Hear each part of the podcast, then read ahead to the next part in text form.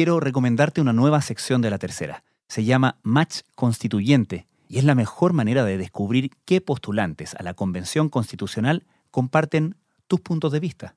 Solo tienes que entrar a latercera.com y responder el cuestionario. Así puedes encontrar tu match constituyente en cada distrito. Ahora sí, vamos al capítulo de hoy. Con respecto a la situación de nuestro país en los últimos días, hemos visto una variación con un aumento. La segunda ola del coronavirus, posterior al verano austral y al mes vacacional de febrero, no da respiro a Chile. Expertos coinciden en que en las últimas semanas ha experimentado un aumento sostenido de los contagios en el país. La exitosa campaña de vacunación con más del 35% de la población inmunizada con al menos una dosis no es suficiente. Estamos evitando muertes con la vacuna, pero no, el virus no ha dejado de circular. Los pacientes ahora derechamente llegan a intubarse Desde la sala de redacción de la tercera, esto es Crónica Estéreo. Cada historia tiene un sonido. Soy Francisco Aravena. Bienvenidos.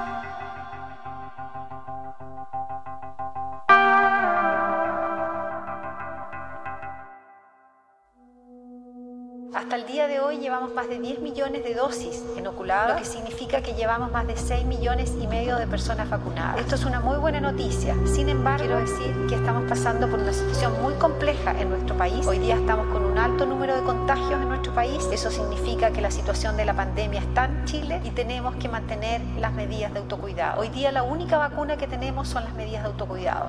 Hemos dicho- Estamos mal, pero podemos estar peor. No es un consuelo, sino una alarma.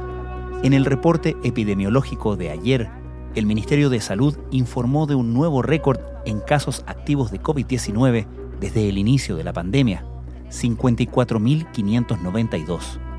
Una lamentable marca que hemos venido superando sostenidamente desde hace cerca de 10 días. A nivel nacional, en la última semana se incrementó un 16% el número de contagios. Y es que según el MinSal, la edad promedio de quienes se han contagiado pasó de 54 años en el pic de la pandemia a 39 años estos últimos días. con la capacidad de camas críticas prácticamente copada, con un sistema de trazabilidad que ha entregado deficientes resultados y con un confinamiento que no parece estar bajando lo suficiente la movilidad de las personas, los expertos temen que en las próximas semanas el panorama esté aún peor.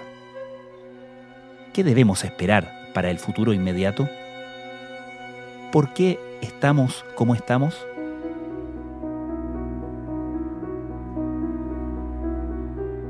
La pregunta del por qué estamos como estamos siempre va a tener múltiples explicaciones, pero si uno tuviera que partir con la primera parte, que es cómo estamos, la situación es compleja y en eso hay cierta coincidencia. Sebastián Rivas es editor de La Tercera.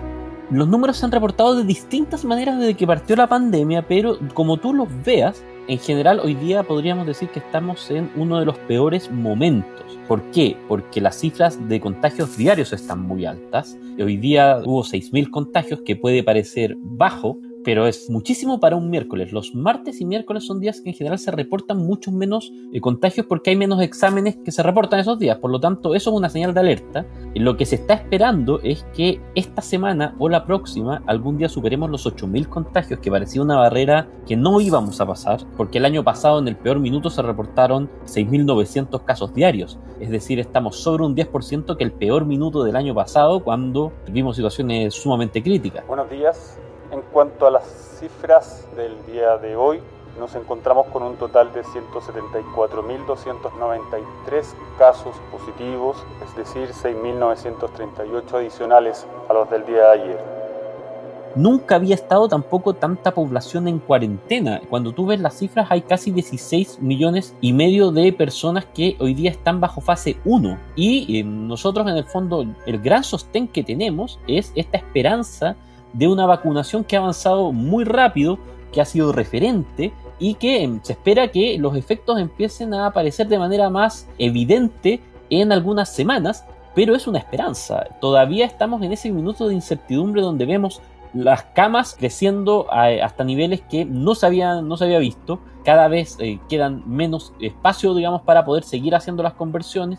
Aunque no es una estadística tan confiable porque las camas críticas se van agregando a medida que se requieren, digamos. Ajá. Ayer martes fue el día de la pandemia donde hubo eh, menor cantidad de camas críticas disponibles. En un minuto, según el reporte del Ministerio de Salud, había 132 camas en todo el país, lo cual, eh, cuando tú hablas con los especialistas, lo que ellos te transmiten es que eso es prácticamente una ocupación total, porque esas camas críticas no están solamente para las personas que están enfermas de COVID, están considerando eventualmente otras personas que tengan otras patologías, los accidentes, situaciones eh, que ocurren todos los días. Por lo tanto, el sistema está sumamente exigido. En general, la exigencia del sistema es un elemento que en otros países y en otras, en, otras localidades, cuando se han visto brotes muy fuertes de COVID, es algo que empieza a complicar porque en la medida que tu sistema está más exigido, eh, la atención baja y con la atención, eh, con la calidad de la atención que baja, eh, ocurren fallecimientos en mayor cantidad que cuando tú tienes la situación controlada, porque les puedes dar peor atención finalmente. Estamos viviendo en este momento una situación muy crítica, muy crítica. Tenemos en Chile en este momento más pacientes conectados en ventilación mecánica que nunca antes en la historia uno trata de ser lo más prudente posible. Uno no, quisiera nunca ser alarmista. Pero si uno ve eh, lo que ha pasado en la pandemia anteriormente, en general las cifras de hospitalizaciones van algo así como dos semanas retrasadas de la cantidad de casos. Es decir, si tú ves un aumento de casos hoy día, por ejemplo, lo más probable es que tú vas a ver ese aumento reflejado en dos semanas después. Si eso es así, Francisco, estamos ante un par de semanas que se nos vienen muy complicadas porque debiera ser el momento donde se van a reflejar las semanas donde hubo récords consecutivos de casos, donde hubo 5 días sobre 7.000 casos, que era algo que no había pasado nunca. Por lo tanto, en eso, digamos, el futuro inmediato se ve complejo. El realmente inmediato, la próxima semana, la semana subsiguiente pueden ser semanas muy complicadas a nivel nacional con respecto a la, a la pandemia del COVID-19 se ha criticado mucho y es probablemente algo muy presente en las conversaciones de mucha gente, el poco efecto que parece notarse en las calles de la cuarentena total, por ejemplo, en la región metropolitana. Eh, ¿Tenemos alguna noción de cuánto puede eso estar siendo un factor en el que no estemos bajando los casos o es muy temprano todavía para medir ese efecto? Siempre es posible decir que cuando tienes más movilidad los casos van a disminuir menos rápido. Pero siendo bien honesto, y, de nuevo, si es que tú vas a la experiencia comparada, las cuarentenas además tardan en hacer efecto, Francisco. O sea, si, uno ve lo que pasó el año pasado, en el caso de la región metropolitana, desde el minuto en que se fueron todas las comunas en cuarentena en mayo hasta el minuto en que hubo un quiebre en la curva de crecimiento de casos, pasaron cinco semanas, que es mucho tiempo.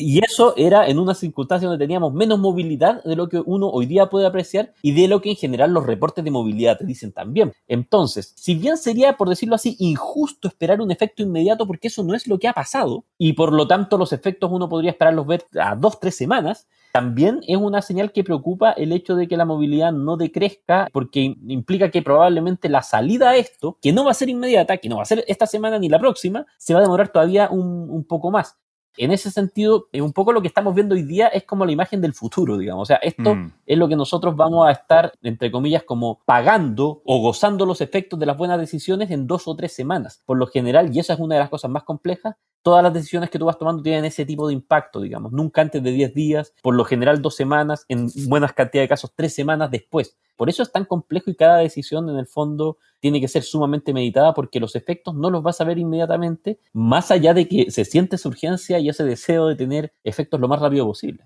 Quiero referirme a un tema que se está repitiendo permanentemente, que nosotros somos triunfalistas con las vacunas y que con las vacunas, con ese triunfalismo, eh, hemos transmitido a la población una falsa sensación de seguridad. No es así hay un punto que se ha consolidado como crítica, ¿no? Que tiene que ver con cómo se fueron relajando las restricciones a la luz de los resultados que tenemos hoy. De hecho, ha sido un punto que han recogido algunas notas internacionales, a los que de hecho el gobierno ha salido a contestar esta acusación, ¿no? De que el gobierno fue demasiado exitista y relajó demasiado temprano las restricciones y que producto de eso estamos viviendo este momento tan complicado. No sabemos, Francisco, cuánto de esto tiene que ver con decisiones eh, correctas o equivocadas del gobierno y también cuánto de esto tiene que ver con la propia conducta humana. ¿Y por qué te digo esto? El otro caso, que tiene un ritmo muy parecido de vacunación al de Chile, es el de Israel. Israel empezó a vacunar en diciembre y empezó a vacunar con un ritmo aceleradísimo a toda su población. Y en enero vieron un alza de casos gigantesca, duplicaron los casos que tenían a diciembre, tuvieron que hacer un cierre completo del país. La morbilidad en Israel sigue disparada pese a la masiva campaña de vacunación y el actual confinamiento nacional que no han evitado que el lunes se alcanzara un nuevo récord de contagios desde el inicio de la pandemia con más de 10.000 casos en un día. Este confinamiento, el tercero nacional, se endureció el día 8 de enero con el cierre del sistema educativo, toda actividad laboral no esencial también dicen que podría ser causa de que tú cuando ves un proceso de vacunación exitosa, por más que comuniques que la vacuna no va a hacer efecto inmediato, ninguna vacuna lo hace, que en este caso además tú necesitas dos dosis para que se genere el efecto, que además la vacuna tampoco te garantiza que tú no vayas a contagiar a otra persona o que no vayas a contagiarte, lo que te, entre comillas te garantiza con cierta seguridad es que no vas a tener los efectos más críticos, Explicar todo eso es complejo y la percepción que tú tienes en general cuando uno ve una campaña de vacunación a un ritmo acelerado es una percepción positiva, que tú vas saliendo. El propio gobierno ha reconocido que en eso quizás le faltó claridad en decir que no, que cuando tú te pones la primera dosis te faltan 40 días a lo menos para poder decir, mira, tengo algún grado de inmunidad pero es complicado y, de nuevo, la prensa internacional también mira a Chile porque es uno de los primeros casos donde tú tienes vacunaciones a nivel masivo. La segunda ola golpea pese a que Chile lidera el proceso de vacunación en América Latina. En el caso de Israel y en menor proporción en el caso de Gran Bretaña, vimos dos países que se tuvieron que ir a lockdowns muy feroces un poquito después de haber empezado sus vacunaciones masivas. No quiero decir con esto que las vacunaciones sean la causa, pero no podemos descartar que hay un efecto lógico humano que juega también a, las cosas que son más intrínsecas de cada uno. La pandemia, y esto se ha estudiado, y la pandemia genera un efecto de cansancio y es probable que uno también haya tenido una dosis adicional de esperanza no necesariamente muy racional, cuando empezó a ver que se vacunaban por millones a la semana, digamos, con primeras dosis. Ahora, es probable, Francisco, que eso sea un efecto, pero hay varias otras cosas que están jugando que no solamente es el, exitismo no del proceso de vacunación y que tienen que ver con decisiones que se tomaron y que probablemente tienen algún grado de efecto. La población chilena tendrá que seguir aguantando el desgaste psíquico y los devastadores efectos económicos de un nuevo confinamiento.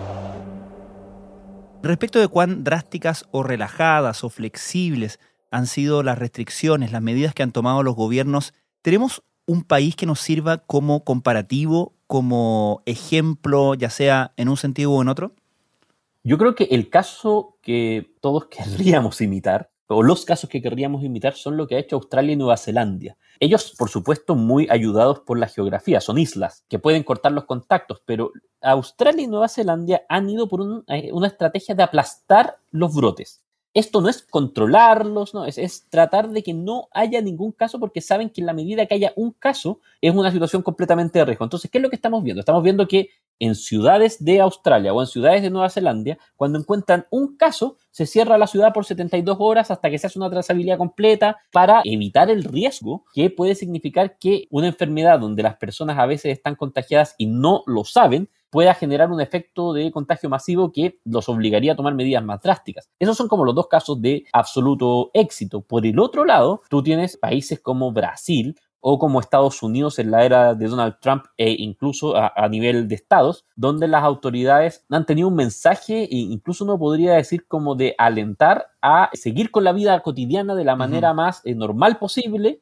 y que tú ves que eh, el efecto ha sido eh, devastador. Estados Unidos cuenta ya más de 500.000 muertos de forma oficial y se presume que la cifra es por lo menos unos 100.000 más. Y en el caso de Brasil, no solamente es uno de los países que tiene más fallecidos a nivel global por estadísticas oficiales, sino que además se ha convertido en una especie de laboratorio natural de nuevas cepas, mm. todo lo cual además tiene muy complicado a su gobierno en este minuto. Entonces, ahí tú tienes los dos casos extremos, el caso que nosotros podríamos querer imitar y los casos que están siendo mirados con más sospecha. Dentro de esto, a Chile se le viene mucho sobre todo por esta experiencia en vacunación, porque somos de los primeros, somos pioneros y de alguna manera también lo que decían los medios, uno no sabe si con, si con algún aspecto de crítica, pero, pero sí, digamos, con algo muy cierto, decían, bueno, estamos aprendiendo o los otros países van a aprender de la experiencia de Chile. Y no necesariamente es una crítica, aunque puede serlo, sino que es una constatación. Vamos a hablar un poco más de esto y sobre todo de ese contraste, exitosa campaña de vacunación, pero un aumento exponencial de los riesgos. La campaña de vacunación en Chile ha sido impresionante, es que no nos cansamos de decirlo. Me pregunto, ¿está fallando algo más en Chile? Nosotros vamos en estos procesos más adelante que el resto de los países y por lo tanto estas cosas que nos pasen van a servir para que otros en su proceso de vacunación tomen precauciones probablemente mientras están desarrollando la vacunación de mejor forma que lo que hicimos nosotros. Más del 80% de la población de Chile volverá a confinarse. ¿Deberían haber llegado antes estas restricciones eh, ante el avance de contagios? ¿Cuánto va a durar esta nueva cuarentena? Hay un tema importante en el cual se puso mucha atención durante la primera ola y la duda es si es que se está poniendo tanta atención o si está resultando efectivo en este momento, la trazabilidad. Hay dos dimensiones, o tres. La primera dimensión es cómo lo haces técnicamente, y uno podría decir que técnicamente Chile es de los países que tiene potencialidad para hacer una buena, un buen sistema de trazabilidad. Desde por factores administrativos naturales, tenemos el RUT, una herramienta que no todos los países cuentan y que te permite hacer una trazabilidad e incluso que revela más cosas de las que tú te atreverías a contar. Hay una amplia cantidad de la población que está bancarizada, por lo tanto, tú podrías hacer una trazabilidad en ese sentido de los movimientos de una persona con relativa comodidad. En una segunda línea, tú tienes que tener alguien que se encargue de la trazabilidad. Y en el caso de los temas de salud, se ha considerado que en general el sistema de atención primaria en Chile tiene la capacidad en términos de conocimiento, de técnica, de recursos, de fichas, como para poderse hacer cargo de eso. Pero hay una tercera dimensión que es, ok, ¿cómo realizamos todo eso? Ya sabiendo, digamos, que se puede hacer y ya sabiendo que tienes a la institución, igual necesitas personas para hacer la trazabilidad y necesitas además, aparte de tener personas encargadas, aparte de dotar de recursos y dotar de tiempo, necesitas tener la complicidad del trazado. Y esos son dos temas muy mm. complicados. Primero porque los recursos no han estado llegando para la trazabilidad en términos de contratar personas, dedicar personas específicas. Y en un segundo lugar porque por un tema cultural, en general, cuando tú ves, ni siquiera en los mejores lugares o en las mejores comunas donde se realiza trazabilidad, el margen de contactos estrechos que se declara por persona es alto. Por lo general se considera, según estudios internacionales, que una persona tiene algo así como un rango de entre 10 a 20 contactos estrechos por contagio. Eso es un promedio.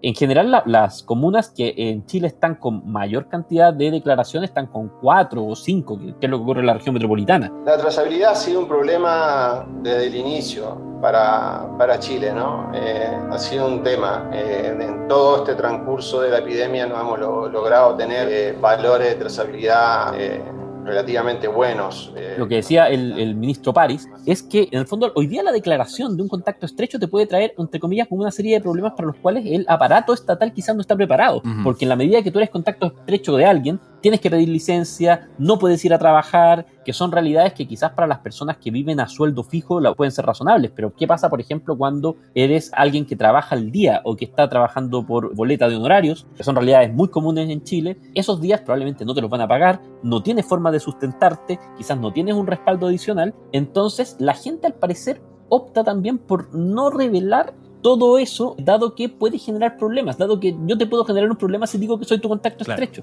Entonces, hay un factor adicional que es, en el fondo, todo este entramado que va por debajo y que nosotros a veces quizás no nos sentamos a pensar, que hace que haya un desincentivo muy grande a que tú reveles quién es tu contacto estrecho, de nuevo, porque le puedes causar problemas. Y mientras eso no se arregle, Chile solamente tiene posibilidad de una estrategia de mitigación, de una estrategia de aplanar curvas, pero no, por ejemplo, de ir a una estrategia de aplastar las curvas como lo han hecho Australia y Nueva Zelanda y por eso eh, Chile pareciera optar por la vacunación como la manera donde va a tratar de enfrentar este virus de la mejor forma posible. Vacunar, vacunar y vacunar con todos los medios disponibles. Esa es la filosofía de Chile para luchar contra una pandemia que sigue sin dar tregua. Este martes, después de cinco días registrando cifras récord con más de 7.000 nuevos casos diarios, el país suramericano consiguió bajar a 5.400 contagios. Ocurre con el 80% de la población confinada y los hospitales al límite de su capacidad.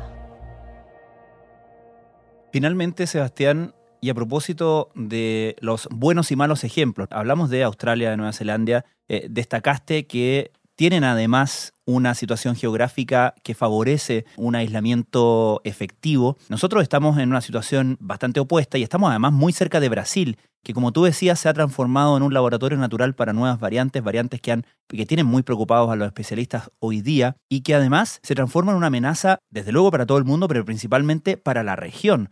¿Cómo podemos esperar que ese proceso de vacunación que necesitamos que genere esta inmunidad colectiva avance por lo menos en la región. ¿Cómo vamos en ese sentido? se va avanzando lentamente, eh, sobre todo preocupa mucho, como tú dices, Brasil por la cantidad de población que hay eh, y por lo complejo de que, es que la figura principal de ese país, que es el presidente Jair Bolsonaro, no ha tenido una postura muy proactiva, por decirlo de manera suave, pero se va avanzando y se está entendiendo lentamente. Yo te diría que la colaboración es la única manera de salir si tú lo quieres por un principio egoísta, porque mientras tu entorno, mientras tu vecindario no esté con posibilidades de que esté libre, tú no vas a estar libre. Incluso aunque tú estés 100% vacunado, siempre vas a tener la posibilidad de que entre una nueva cepa, de que haya una situación compleja. De hecho, el presidente Sebastián Piñera en los últimos días ha encabezado reuniones con Prosur, se hizo parte también de una carta eh, de líderes mundiales para asumir, eh, enfrentar de manera coordinada esta y futuras pandemias por el costo gigantesco que tiene en el mundo. Eh, pero mientras tanto, es importante que nosotros nos fijemos porque queda un tiempo para esto, a lo menos para que veamos el efecto de las vacunas. No sabemos si es que van a ser totalmente efectivas o no, pero en el caso chileno todas las señales importan. Yo te diría que la mejor política pública que ha hecho el gobierno, y no es ser respectivo, es por ejemplo cuando los ministros de salud, Jaime Mañalich y Enrique París, usan mascarilla al hablar, porque es una señal. Asimismo, fue una señal muy compleja y ellos mismos lo asumen cuando liberaron los gimnasios, porque no mm. solamente que tú liberas algo, es que tú das la sensación de que hay una normalidad. Para salas de máquinas, paso 2, una persona cada 8 metros cuadrados. Paso 3, una persona cada 6 metros cuadrados. Paso 4, una persona cada 4 metros cuadrados. Y eso es complicado. Cada una de las decisiones de apertura incitan a pensar que estamos mejor y al mismo tiempo después comunicar el riesgo es muy complejo. Por lo tanto, si uno tuviera que ser extremadamente claro es, se nos vienen unas semanas muy difíciles, hay que aguantar, es probable que durante el próximo mes tengamos cierta claridad de qué pasó con la vacunación o no. Si uno tiene la posibilidad de vacunarse, tiene que hacerlo no solamente por uno, sino por las personas que tiene más cerca. Y si es que todo sale bien, Chile tiene una posibilidad de salir más rápido que otros países de esta situación, confiando en las vacunas, pero no va a ser ahora, no va a ser todavía y nos queda aguantar un poco más para ojalá poder pasar un invierno más tranquilo, pero eh, de nuevo, se nos vienen días muy difíciles, probablemente de los más difíciles que hemos tenido en toda la pandemia.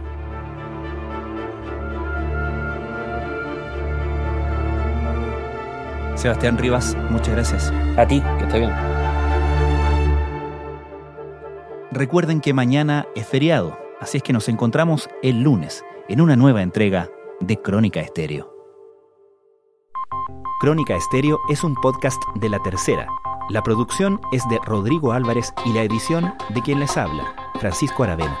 La postproducción de audio es de Michel Poblete. Nuestro tema principal es Hawaiian Silky de Sola Rosa, gentileza de Way Up Records. Les recordamos que todos nuestros episodios están disponibles en latercera.com, Spotify, Apple Podcasts, Google Podcasts y donde sea que escuchen sus podcasts.